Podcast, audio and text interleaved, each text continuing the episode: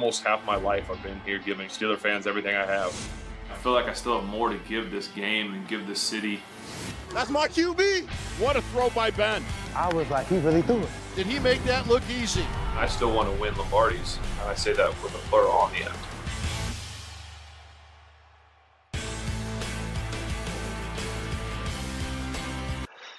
Qué gusto que nos acompañen en NFL Live justo cuando la semana 10 ha quedado en los libros. Minnesota trata de reaccionar, le ha ganado a Chicago y el arranque de la semana que viene la tendremos este próximo jueves con un partidazo en el oeste de la Conferencia Nacional cuando los halcones marinos de Seattle reciban a los Arizona Cardinals. Saludo con mucho gusto a mis compañeros el día de hoy, a Sergio Dip, a Carlos Tapanava y también a Pepe Mondragón. Sergio, ¿cómo estás? Hola Ciro, caballeros, ¿todo bien? Buena tarde, un gusto como siempre, con muchas ganas de platicar de nuestros Power Rankings, porque veo que no todos tenemos a Pittsburgh, aunque es el único invicto en el número uno. Hola Tapa, bienvenido, ¿cómo estás? ¿Qué tal, Ciro, muchachos? Qué gusto saludarlos. Por lo pronto, Matthew Stafford no está fracturado de la mano derecha y aunque nadie hable de ellos, los Detroit Lions siguen vivos matemáticamente para pelear postemporada. Efectivamente. ¿Cómo estás, Pepe Mondragón? Bienvenido. Buenas tardes, Ciro. Muy bien, gracias. Nuestro compañero Adam Schefter hace unas horas reportó que este próximo lunes en nuestro Monday Night Football, por primera vez en la historia de la NFL, el cuerpo de oficiales será conformado por todos los por todos miembros de la clase afroamericana es un momento histórico y sin duda algo que tenemos que celebrar aquí también en NFL, Live. Qué bueno que lo mencionas, Pepe. Efectivamente, vamos a comenzar y hablemos del único equipo invicto de la NFL, los Pittsburgh Steelers. ¿Qué es lo que ha sido hasta el momento la campaña para Pittsburgh, además de puras victorias? Esto si vamos unidad por unidad. Al ataque, estamos hablando de un equipo que con Ben Roethlisberger ha lanzado 2.267 yardas 22 pases de anotación. James Conner, 556 yardas promedio y 2 y 4.2 yardas por cada acarreo. La defensa, la defensa, la tercera mejor de la liga. Entre Bob Dupree, Stephon Tuitt y TJ Watt, estamos hablando de 22 capturas de quarterback en 9 juegos disputados. Equipos especiales, Ray Ray McLeod se posiciona como el cuarto mejor en efectividad en regresos de patada Chris Boswell, su pateador, 14 de 14 en goles de campo, pero ha fallado 3 puntos extra de 30 que ha efectuado. ¿Qué ha ocurrido con los equipos que empezaron con 9 ganados y 0 perdidos desde 1966? Todos se metieron a postemporada, imagínense, nomás faltaba que alguno que haya empezado 9-0, 7 derrotas al hilo, pues no, ni así te andas quedando fuera de playoffs, pero de 22 equipos, 12 jugaron el Super Bowl, 7 lo terminaron ganando, lo cual me lleva a preguntarles, ¿Pittsburgh es el más balanceado de la liga o tiene deficiencia, Sergio?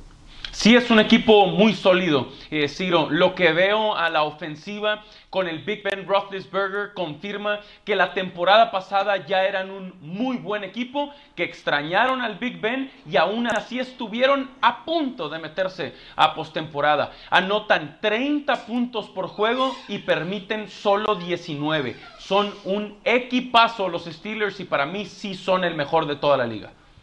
¿Qué dices, Tapa? Sí, por supuesto que son el mejor de toda la liga y no solamente tiene que ver con estadísticas, porque si tú ves lo que hacen en yardas totales, lo que hacen por pase, lo que hacen por carrera, dirás, ¿cómo están invictos estos? Lo más importante son los quintos que más puntos anotan. Al final del día eso es lo que cuenta y son los terceros que menos puntos permiten. Entonces en la ecuación ellos no tienen la culpa si son contra equipos buenos, malos o regulares. Ellos van y hacen su trabajo, como dice el entrenador Mike Tomlin, que esta semana a ellos no les importa que vayan contra Jacksonville, van a ir a tratar de ganar como sea y por cuanto sea.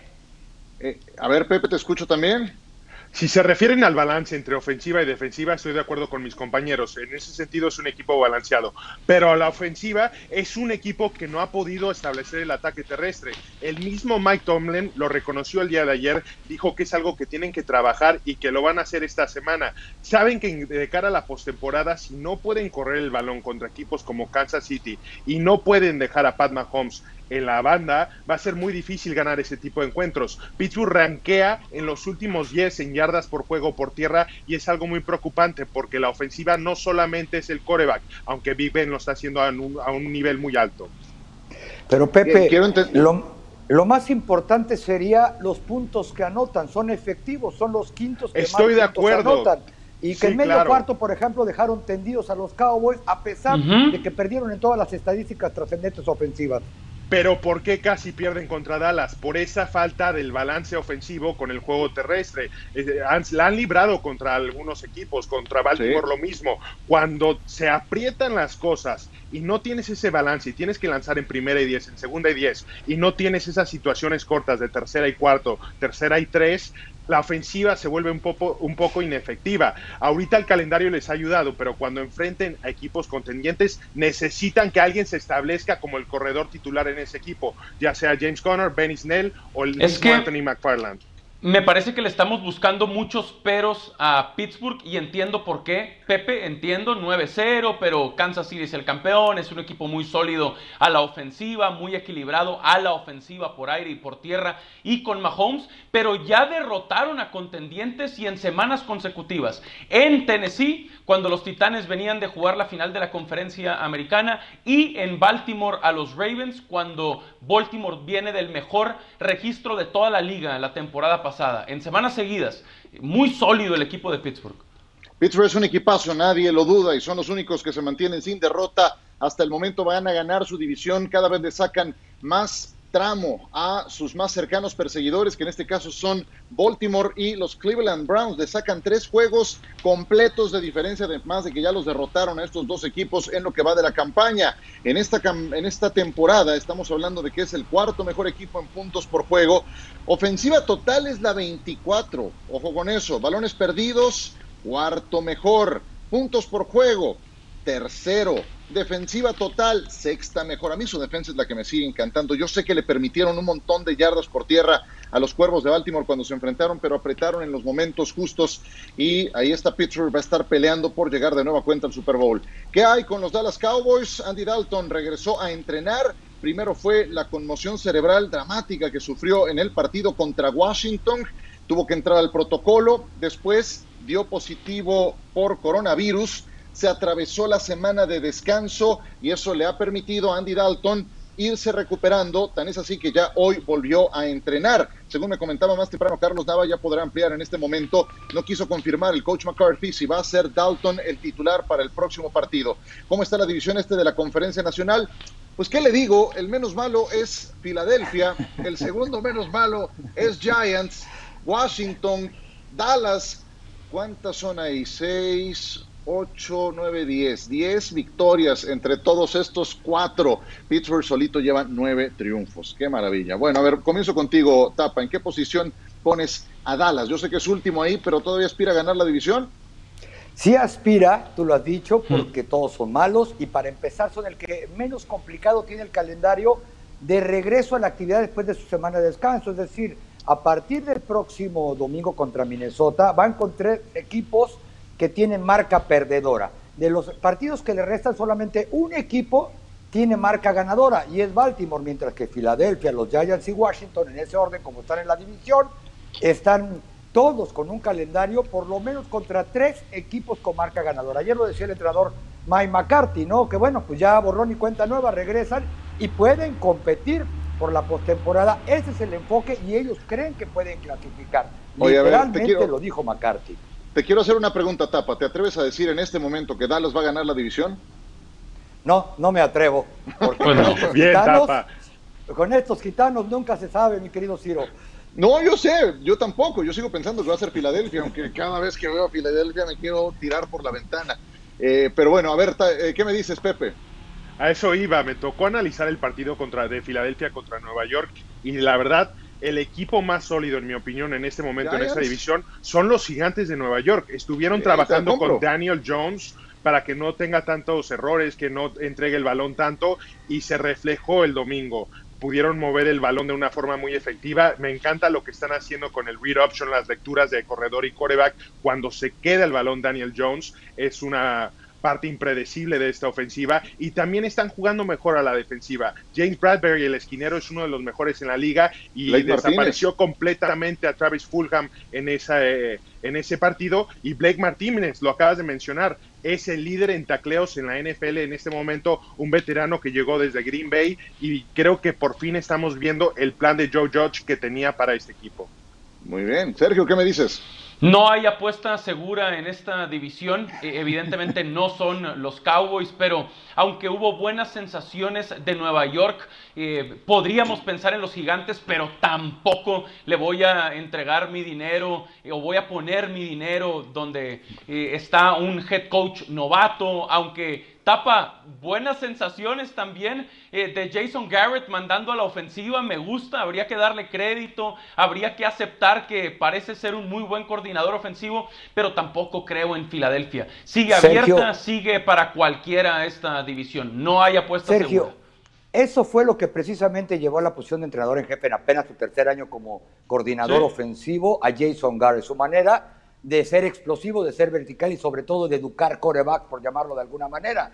Pero quizá el punto a favor de Dallas, aparte del calendario, uno es que vienen motivados, dos están descansando y tres, lo más importante. Pero motivados por qué, Todos los jugadores que estaban en la lista de reserva todavía temporal, vamos a decirlo así, van a regresar a partir de el próximo fin de semana contra Minnesota. Tapa, pero, perdieron a Trayvon Diggs en la defensiva secundaria. Porque ellos creen que han mejorado durante las exhibiciones contra Filadelfia y contra los Steelers, sobre todo cuando ven el 9-0, y no hay golpeados prácticamente. Ya el único trascendente y entre comillas es Trevon Dix, el esquinero novato del lado izquierdo, y regresa el titular, Chido Biabusi. Cada vez le van a dar más jugadas a Sean Lee y la línea defensiva ha mejorado desde que corrieron a Everson Griffin hay que decirlo. Oye, a, Eso sí. a, tampoco es una tampoco es una garantía. Digo, si ya si queremos llevarlo al terreno de que ya no les anotan cuarenta y tantos puntos por partido, pues sí, entonces han mejorado un poco. Pero nada más, en diez segundos dime, Tapa, ¿inicia Dalton sí o no? Diez segundos. Sí va a iniciar, aunque el entrenador diga que tiene que ver cuáles son sus condiciones de fútbol americano, el dueño y el que trabaja dijo del dueño ya lo confirmaron la semana pasada. Ah, pues ya sabemos entonces por dónde va la historia. Ya lo anticipó Jerry Jones, qué maravilla. Y nosotros llevamos anticipándoles varios meses y la gente lleva mucho tiempo esperando Disney Plus, que ya es una eh, realidad en Latinoamérica. Justo ya está disponible. Recuerden que los mejores contenidos disponibles en streaming de Disney, de Pixar, Marvel, Star Wars, National Geographic, todo disponible al alcance en Disney Plus. No dejen de suscribirse. Vamos a mensajes. La noticia ha sido la durísima lesión que ha sufrido Drew Brees. Cinco costillas fracturadas, una lesión en el pulmón. Está fuera de combate el quarterback de los Saints y están en manos de James Winston. Caray, cinco costillas rotas a Drew Brees. No sé si alguna vez les fisuraron o les fracturaron una costilla. No te puedes ni reír y cuando viene un estornudo ya lo empiezas a sufrir desde que sabes que es inevitable. Me imagino el dolor que, habrá pasado. Drew Brees no podía respirar, además de que le terminó eh, colapsando un pulmón, tuvo que dejar de jugar la segunda mitad, entró en su lugar eh, James Winston y los New Orleans Saints han estado protegidos en la posición de quarterback suplente desde la temporada pasada. Por lo pronto, Brees publicó esto en sus redes sociales, Good Nation, tengo el mejor equipo médico del mundo, sus hijos ahí asistiendo a su padre. Volveré en poco tiempo. Eh, el año pasado, ¿se acuerdan? Fue un pase que lanzó Brees, su mano se estrelló en el casco, me parece, de Aaron Donald, sufrió una fractura, tardó cinco semanas en regresar. El que entró al quite por él fue Teddy Bridgewater en 2019 y lo hizo realmente bien. Bridgewater, de hecho, revivió su carrera como quarterback titular. Hoy tiene ese puesto con los Carolina Panthers. Cinco ganados, cero perdidos, casi el 70% de sus pases completos, nueve touchdowns, dos intercepciones. Lo hizo realmente bien Bridgewater, subiéndose a un equipo muy completo. Buena línea ofensiva, Alvin Kamara, Michael Thomas supo explotar esas herramientas. Los Saints con o sin Drew Brees, la marca con Brees 140-85 sin Brees, hombre, no está mal. No es que se haya caído el equipo, cinco ganados, tres perdidos, anotan sus 21 puntos por juego. Yo sé que no es lo mismo, uno va al Salón de la Fama y el otro, el otro, al igual que el año pasado con Bridgewater, está tratando de revivir su carrera. James Winston los mantiene puede llenar los zapatos de Drew Brees. ¿Qué me dices, Pepe? Los mantiene. Sé que hay muchas dudas sobre James Winston por lo errático que fue con Tampa Bay el año pasado, pero aquí la gran diferencia es que va de un sistema que le obliga a ser agresivo en un sistema de Bruce Arians a un sistema de Sean Payton que se rige por pases rápidos, pases cortos y que mueven el balón mucho más. Y tiene un gran socio en Alvin Kamara que le puede ayudar muchísimo. Y lo más importante aquí es el calendario reciben Atlanta, tienen que ir a Denver, tienen que ir a Atlanta, tienen que ir a Filadelfia y después hasta el 20 de diciembre es cuando reciben a Kansas City que podría regresar Drew Brees para ese para ese entonces. Sí creo que James Winston, mientras no trate de hacer demasiado, puede sobrellevar la situación. Pepe dice que los mantiene. Pepe, ¿los mantiene como para ser campeones divisionales brevemente? Claro, por supuesto, porque ya le ganaron los dos partidos a Tampa Bay los mantiene para ser campeones divisionales. ¿Opinas lo mismo, Sergio? Opino que los mantiene, mas no aseguraría que va a ganar la división Winston, porque sí, líder de yardas de la NFL la temporada pasada, más de 30 pases de touchdown, pero también 30 intercepciones. Es obviamente lo que más tiene que eh, preocupar a Sean Payton, entender eh, Winston que tiene que cuidar el balón, la pelota, no entregarla. Espero mucho de Taysom Hill también, eh, este que puede jugar de todo, evidentemente de quarterback, lo espero también en muchas de las formaciones y de las jugadas, pero es un lujo para Nuevo Orleans tener como suplente y hoy para tomar los lugares el lugar de Drew Brees a una primera selección global del draft del 2015. Ese es James Winston. ¿Los mantiene para ser campeones divisionales, Tapa? ¿Sí o no? No solo para eso, Ciro, los mantiene para ser uno de los favoritos en la conferencia nacional, como lo han sido desde que comenzó la temporada. Sergio lo decía, un muchacho que vino como primera selección global del NFL apenas hace cinco años, sabe lo que es la presión, él sabe que tiene que cuidar el balón. El mismo Sean Payton lo decía, tiene un cañón en el brazo, Oye, un coreback de Sabe que tiene que cuidar el balón, pero no lo ha cuidado. No, no sabe cuidarlo, pero está precisamente ahí. Él lo decía, me acabo de graduar de Harvard, estoy abajo del coach Payton, Drew Priest me ha acompañado durante toda la temporada. Este proceso llegó el momento de ponerlo en práctica. y ojo, eh, la defensa cada vez juega mejor.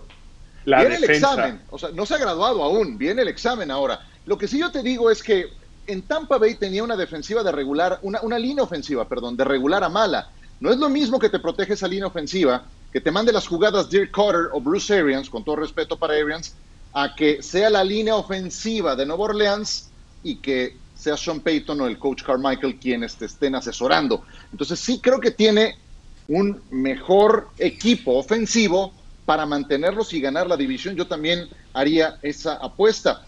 Muy bien, en otro tema, los Bills de Buffalo perdieron ante los Cardinals y hoy todos nos quedamos con esa tremenda jugada, con el reloj prácticamente en ceros, la forma en la que se lleva el pase de Andrew Hopkins en medio de tres defensivos, pero, pero no nos acordamos de lo que pasó antes.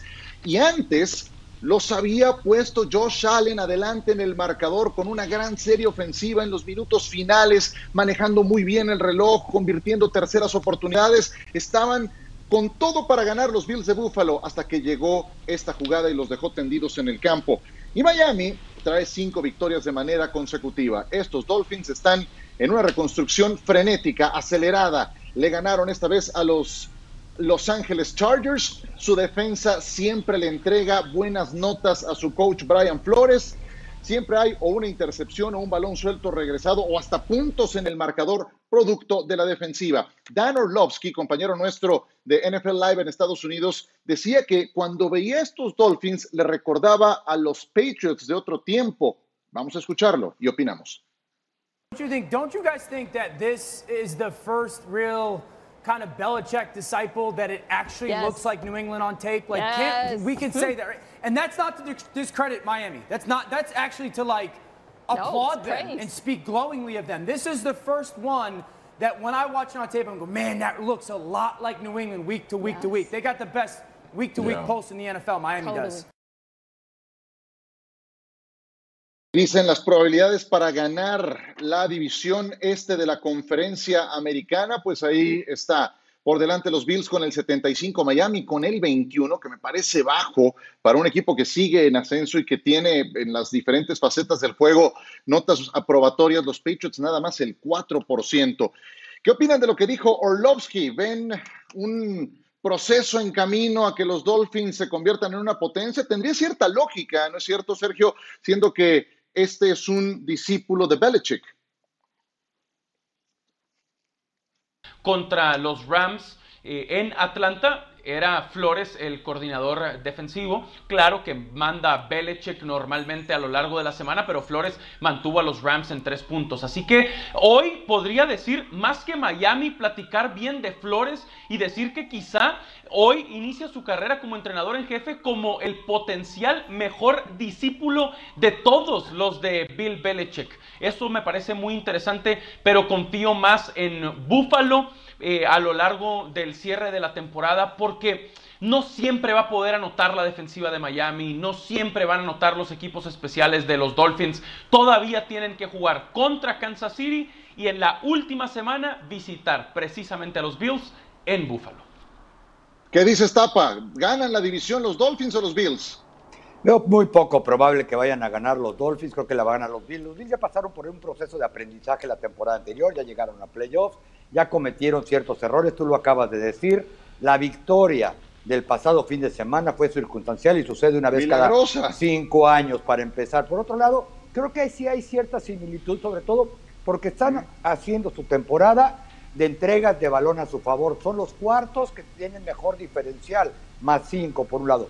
Les está ayudando los equipos especiales. Recuerden el partido contra los Rams, de qué manera lo ganan sin tener siquiera que poner a prueba tú a Taigo Bailoa, ni mucho menos, pero creo que todavía les va a hacer falta más precisamente que Tua pueda poner más vertical esta ofensiva, si no, lo veo muy, muy poco probable que puedan coronar la división.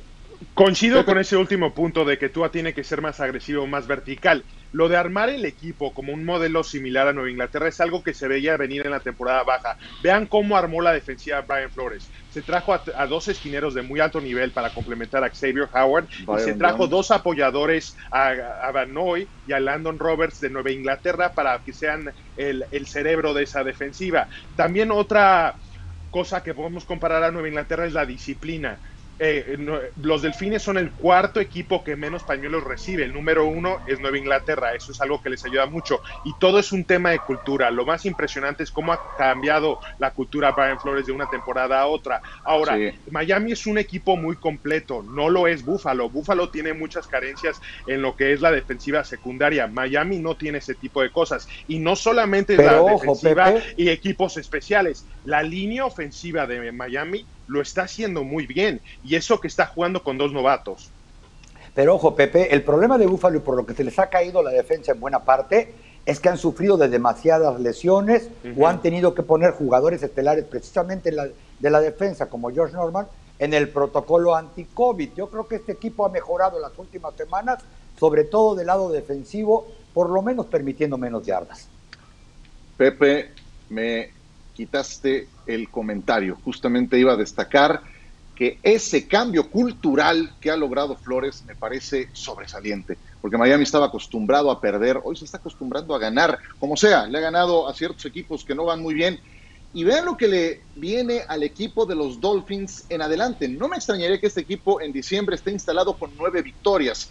Va a enfrentar enseguida a los Broncos, luego a los Jets, y va contra los Bengals. De esos tres siguientes rivales, la marca combinada es de 5 ganados, 21 perdidos y un empate entre Broncos, Jets y Bengals. Son juegos ganables. Yo sé que son dos visitas, pero apenas han ganado cinco juegos. Les falta Kansas City, como decía Sergio, pero antes de Kansas City tiene tres juegos ganables. No me extrañaría verlos con nueve ganados y tres perdidos. Vámonos a pausa, porque ya lo decíamos al inicio, ayer se cerró la jornada 10 de la NFL con Monday Night Football. Los Vikings y los Bears se enfrentaron.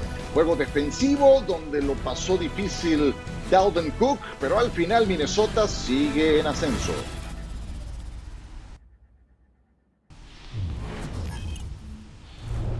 Monday Night Football, los Vikings estaban enfrentando a los Chicago Bears. Asignatura pendiente el lunes por la noche para Kirk Cousins. Cero ganados, nueve perdidos en este tipo de encuentros. Foles con el pase, le pegó en las dos manotas al receptor. Interceptaba Harrison Smith. Balón para Minnesota. Les costó trabajo a los Vikings establecer el juego terrestre con Dalvin Cook. Kirk Cousins por aire encontraba a Sergio Adam Thielen. Sí, y con eso eh, tomarían la ventaja y la mantendrían apenas en un juego muy defensivo en la primera mitad. Sí, al medio tiempo 7 a 6 el marcador para los Vikings y si no era a la ofensiva, los Bears tendrían que responder de alguna forma. ¿Qué tal equipos especiales? Cordero Patterson, 104 yardas, tapa, regresaba hasta el otro lado.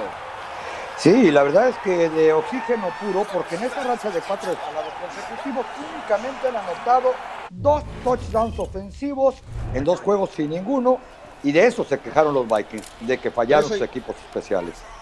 Tres iguales en el cuarto periodo, otra vez la conexión Cousins para Adam Thielen, seis yardas para el touchdown que lograba Minnesota, se iban adelante en el marcador, pero después vendría pase incompleto con Anthony Miller, esta Pepe, esta era de conversión de touchdown. Sí, era un touchdown y qué te puedo decir, Ciro, es una situación muy frustrante, un equipo con defensiva de campeonato, pero con este tipo de ofensiva no van a llegar a ningún lado. Salió lesionado Nick Foles en el último minuto del cuarto cuarto y Feani O'Danivo lo derribaba. Esta imagen lamentable de un Nick Foles que no pudo concluir el partido y la derrota para Chicago, un equipo que había empezado con cinco ganados y uno perdido y ahora está con cinco y cinco. Y es que su ofensiva no camina ni con Trubisky ni con Foles. Número 31 y 32 en puntos por juego, yardas por juego y yardas por jugada. Dramático el desplome que han tenido al ataque. Habla el coach Nagy. Was his leg or his hip? So I think they're still working through the details on that. I have not talked to him yet uh, in the in the locker room. I will here after we're done and just make sure he's okay. I know he's uh, he's upset. Um, you know, it's just been it's been frustrating. It's been hard, and that's the part that's difficult through all this because uh, no one wants it more than, than him to to be out there to fight with his teammates. Qué difícil es ver a los Bears, de verdad. Cuesta mucho trabajo, duelen los ojos, tapa, cuando uno ve a esta ofensiva muy limitada, cero explosión ¿Y dónde ha quedado el entrenador del año? Eso fue Matt Nagy, ¿cierto? ¿Ya los vamos borrando a los Bears? Sí, la verdad es que ese entrenador del año fue el que supuestamente tomó la decisión de poner a Mitchell Trubisky en la banca, de subir a Nick Foles, el equipo se le vino abajo por completo, un Nick Foles que no puede completar en tercera oportunidad, no puede completar largo, vamos a ponerlo de esta manera, 0 de 7 en pases en, en tercera oportunidad de 10 yardas o más, 3 de 8 en de 10 yardas o menos. Y al final del día, de acuerdo a nuestro compañero Marcos Spears, eso ha provocado un rompimiento en el vestidor entre ofensa y defensa que será incapaz de llevarlos a la postemporada. Así simplemente no se puede. De acuerdo.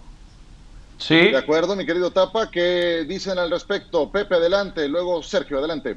Hay mucho malo que decir de los osos, demasiado, pero aquí el tema es rescatar lo bueno, lo poco bueno que ha hecho esta ofensiva. Managi ya no está mandando las jugadas, esa responsabilidad ya es de Bill Lazor, el coordinador ofensivo, y yo quiero ver el cambio de regreso a Mitch Trubisky con Bill Lazor mandando las jugadas. Voy a dar un dato que es interesante, pero es muy ver verdadero. A Trubisky? Escuché bien, Pepe. ¿Quieres ver a Trubisky de regreso?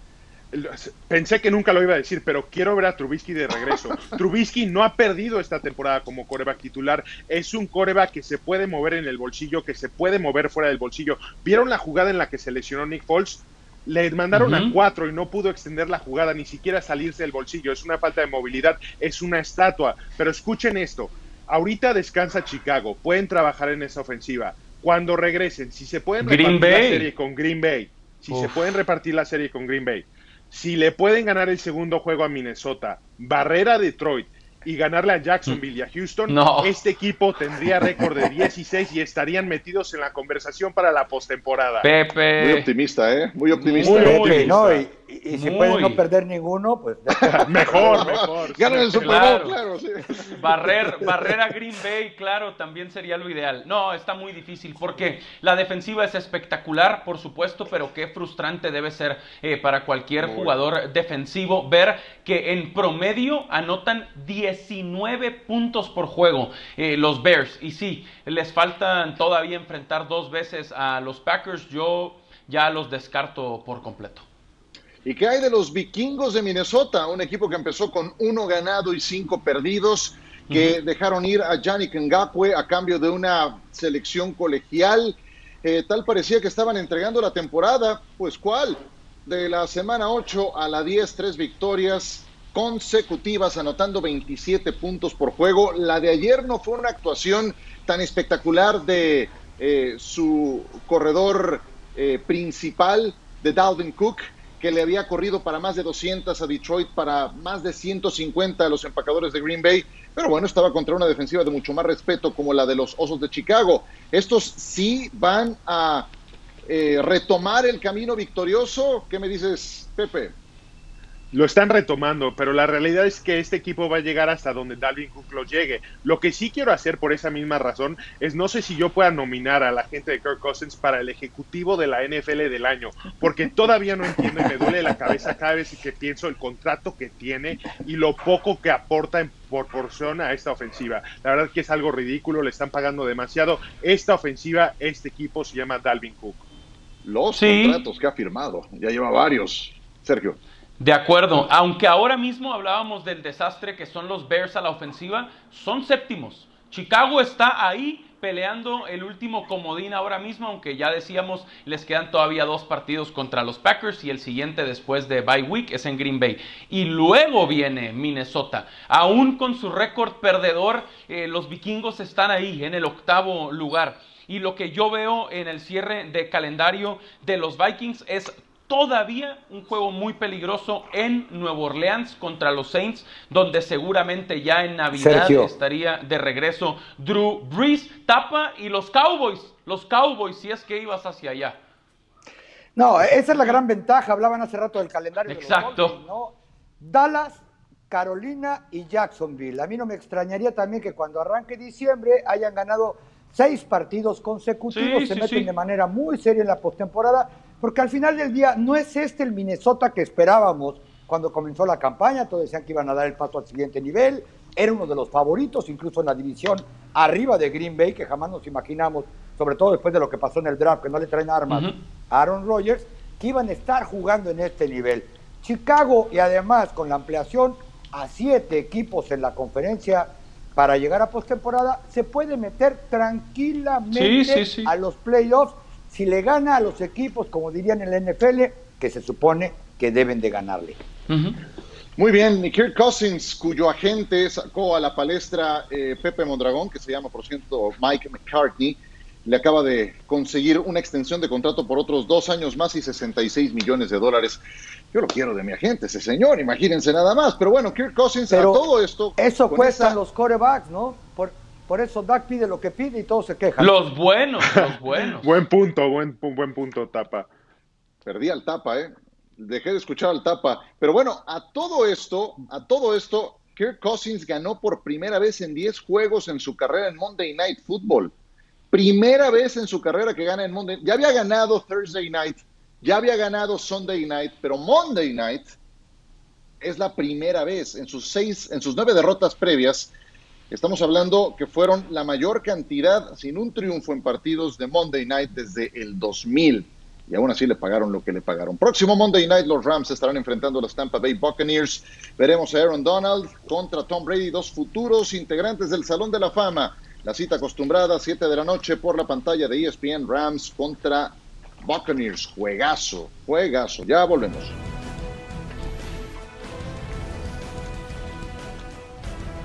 Volveremos para presentarles los Power Rankings y también un top 10, un top 10 de esta jornada. No se vayan. Cada martes hacemos en este programa un ejercicio que es enlistar a nuestros cinco mejores equipos y no tiene que estar necesariamente sujeto a la marca. Desde luego, ganados y perdidos siempre te dan una pista de eh, cómo puede quedar lo que se conoce como Power Ranking. Hoy le toca a Sergio comenzar con este ejercicio. Adelante, Sergio. Gracias, Ciro. Pues aquí va mi top 5, iniciando eh, por la quinta posición. Yo tengo a Tampa Bay. Me gusta mucho lo que veo de los Bucaneros con más 70 en su diferencia de puntos entre los anotados y los permitidos, solo por debajo de Kansas City y de Pittsburgh en toda la liga. Así que eh, por eso meto a Tampa Bay aquí en el quinto lugar y después tengo a los Packers. En el número 4 voy con Green Bay. Tienen medio juego más, digamos, de ventaja eh, que, que, Tampa Bay en su récord y obviamente tienen a Aaron Rodgers. Luego voy con Nueva Orleans, que aunque tiene el mismo récord que Green Bay, voy con los Saints por sus seis ganados seguidos. Eso me parece muy especial, aunque claramente hay que ver cómo les va sin Drew Brees. Creo que van a perder puntos en este Power Ranking, eh, pero por lo pronto están ahí después eh, de esta semana.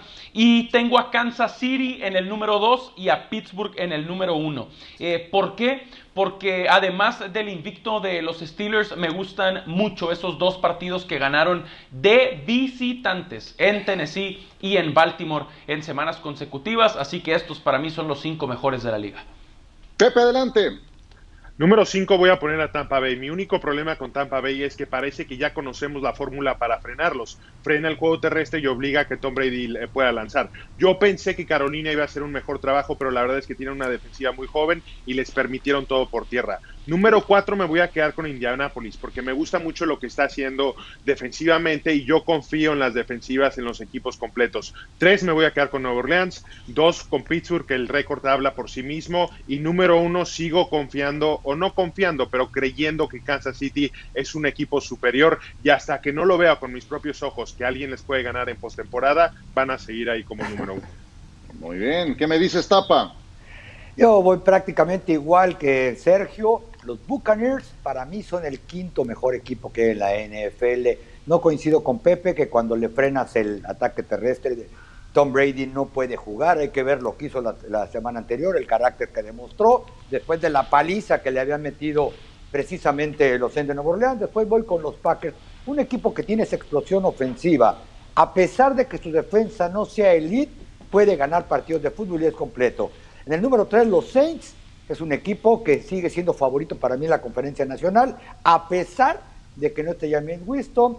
Voy con los Chiefs y al final, como número uno, con los Steelers. Únicamente 22 equipos, lo decía Ciro, han comenzado 9-0, un equipo invicto que ha cumplido con la tarea frente a cualquiera que le pongan enfrente hasta el momento. Hay, cosas eh, muy semejantes, eh, todos ponemos en el número 3 a Nueva Orleans y tenemos en el 1 o en el 2 a Pittsburgh o a Kansas City. Yo soy de los que pone a Kansas City con la mejor marca porque ha enfrentado un calendario más pesado que el de Pittsburgh porque es el campeón defensor y porque su quarterback apenas ha lanzado una intercepción.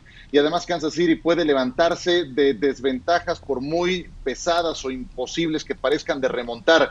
Confieso que cuando vi lo de Indianápolis, Pepe, y habiendo transmitido para Centroamérica el juego del jueves por la noche, me hiciste dudar para ponerlos en el quinto sitio, pero, pero me gustó también lo de Buffalo, pese a que perdió contra Arizona esa última serie ofensiva en que eh, Josh Allen tuvo el balón y los puso con las mejores condiciones para ganar, les dejó el partido ganado, también me, me, dejó muy convencido, me sedujo de parte de los Bills, pero bueno, ahí tenemos una diferencia entre quienes vemos como mejor equipo a Kansas City y quienes ven a Pittsburgh.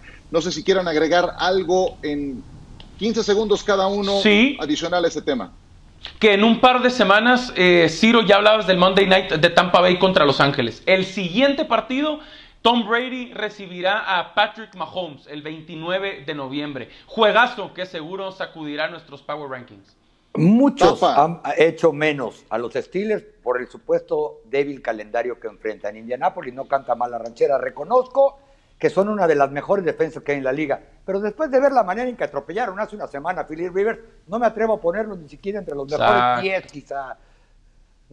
¿Qué me dices, Pepe? Uno, dos. Sabes que te quiero mucho, pero este, la verdad no entiendo, después de ver qué le hizo Tampa Bay a Green Bay, cómo puedes poner a Green Bay enfrente de Tampa Bay, aunque entiendo que esto cambia de semana a semana y puede ser que sea un mejor equipo hoy en día Green Bay y no olviden cómo le fue a Tampa cuando enfrentó a Nueva Orleans. Eso está todavía muy cercano. Fue el domingo antepasado, ni las manos metieron. El juego estaba definido al medio tiempo. Top 10, ¿qué les parece para cerrar este bloque? Comenzamos con las 10 mejores de la jornada. Y aquí tenemos precisamente la número 10. ¿Qué tal Jacoby Myers? Había sido quarterback en sus inicios en el colegial, también en el high school, eso lo sabía Josh McDaniels, y este as lo tenía guardado bajo la manga y lo empleó en un juego lluvioso, con viento, cerrado. Así lo anotó Jacoby Myers. Número 9, Sergio Darius Williams. Sí, correcto. Eh, la intercepción a Russell Wilson, algo que no es muy común y menos esta temporada del quarterback de Seattle, pero muy especial lo que pudo hacer Williams anticipando. La leyó, la vio venir y ahí se metió. 8. Tapa. Adelante. Killan Cole toma la pelota en su propia yarda 11, comienza a acelerar parte la primera línea de bloqueo y después simplemente se divierte haciéndole un corte al pateador de despeje que lo que menos tenía ganas era de taclear y cuando no hay ofensiva, los equipos especiales tienen que poner los puntos. Oye, nomás le dijo bu y se sacó totalmente de onda. Devante Parker, Pepe. Exactamente le hizo bu. Devante Parker, el ex primera ronda de la Universidad de Louisville, es un gran talento. Vean esta recepción a una mano sobre el defensivo Recuerden este nombre si tú empiezas a lanzar esos pases profundos, Davante Parker. Cole Beasley tuvo un partidazo. Vean esa recepción a una mano de lo mejor que le he visto al ex vaquero de Dallas. En, eh, me refiero al partido completo que tuvo en Glendale ante los Arizona Cardinals. Así, a una mano, el chaparrito Cole Beasley. Número 5, Sergio, adelante. Correcto. Para repasar entonces las cinco mejores que inician con esta entre Tampa Bay y Carolina, pero sobre todo lo de Ronald Jones Jr. 98 yardas, se escapó sexto jugador eh, en la historia que puede conseguir algo similar. Eso nos habla de la dimensión de todos los tiempos. Stephon Diggs, tapa. Sí, otro de los lujos que tiene George Allen para él, un receptor que llegó este año de Minnesota, vean además la manera en que lo hace sobre un All Pro, un eh, defensivo secundario Pro, se cuelga del balón en un clavado casi perfecto. Y cuando tú eres George Allen, ves lo de Colville y ahora esto, cosas buenas pueden pasar. Jordan Reed en el número 3 se la llevó a una mano de agujeta espectacular. Ante tantas ausencias, George Hill fuera de combate. La número 2, Pepe, adelante. Si fuera una semana diferente, esta número 2 sería la número 1 Vean esta recepción con el defensivo colgado completamente. Mike Evans en la parte de atrás de la zona de anotación se queda con ese balón y logra mantener los dos pies adentro. Vean eso. Silencio, por favor, nada más. Vean qué belleza. ¿Cuántas? Buena, buena. ¿Cuántas llevamos de Mike Evans en su carrera semejantes? Es que son el sello de la casa. Y la número uno, cómo no dársela a Kyler Murray en combinación con DeAndre Hopkins en medio de tres y no cualquier defensor. ¿eh? Por ahí estaba Micah Hyde, por ahí estaba Brandon Poyer. En fin, la jugada de la que se sigue hablando, el Hail Mary con el que ganaron los Cardinals a los Bills. Vámonos a mensajes. Y esta jugada inspiró a nuestro equipo de producción para traer estos Ave Marías, los más emblemáticos. Los repasamos. Y esa fue la original, la de Roger Staubach a Drew Pearson. Murray back to throw. Rolling left in trouble. Got to launch it. He does. Into the end zone. Jump ball. Is it caught? Oh my goodness, it's caught. DeAndre Hopkins caught it. He caught it for a touchdown with one second left. I can't believe it. Hoppy made a lot of impressive catches over the years. Where is this one going to rank right now? Uh, this one is number one. It was the winning game, no question.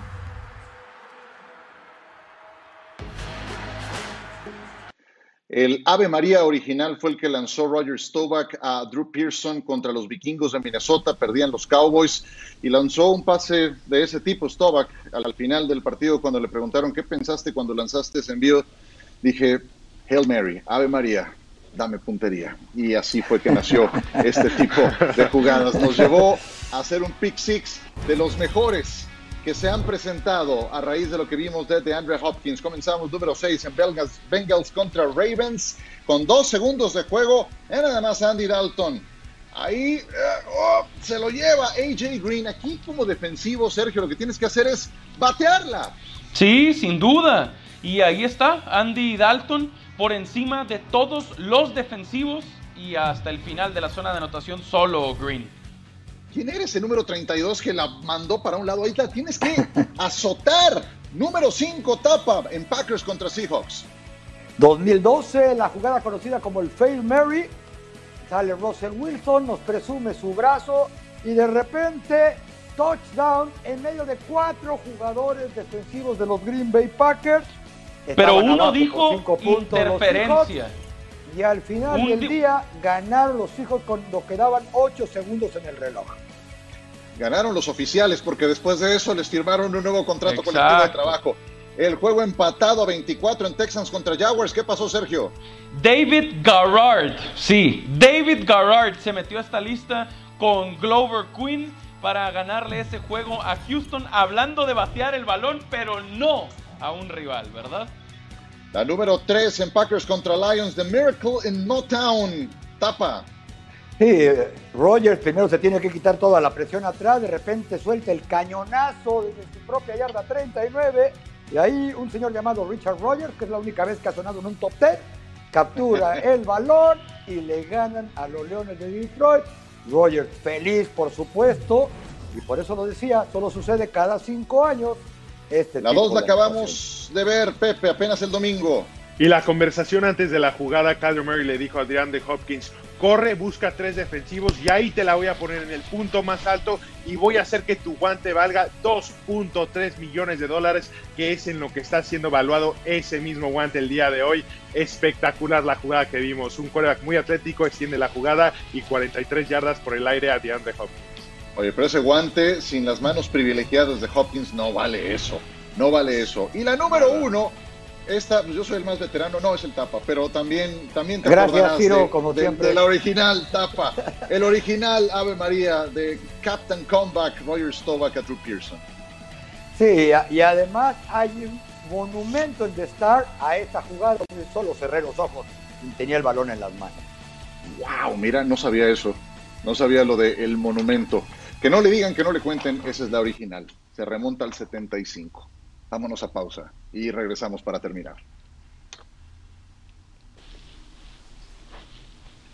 Disney Plus ya disponible en Latinoamérica. Si no lo tienen, no pierdan más tiempo y contrátenlo. Sergio, Sí, yo diría que estamos listos para disfrutarlo, Ciro. Eh, que lo primero que voy a ver eh, son los Simpsons, por ahí empezaría, y que ya viene la mejor época del año y voy a disfrutar. Tengo muchas ganas de ver Home Alone con el gran Macaulay Culkin. Tapa. No quiero sonar presuntuoso, pero hace más de un año que lo tengo y no conozco ah. absolutamente a nadie que no haya dicho que vale la pena tener Disney Plus, sobre todo si tiene niños en la casa. Venga, Pepe, a contratarlo entonces. Contrátelo, de Mandalorian, una serie que tiene que ver con la Guerra de las Galaxias, se la recomiendo. Hasta mañana, muchas gracias por su compañía.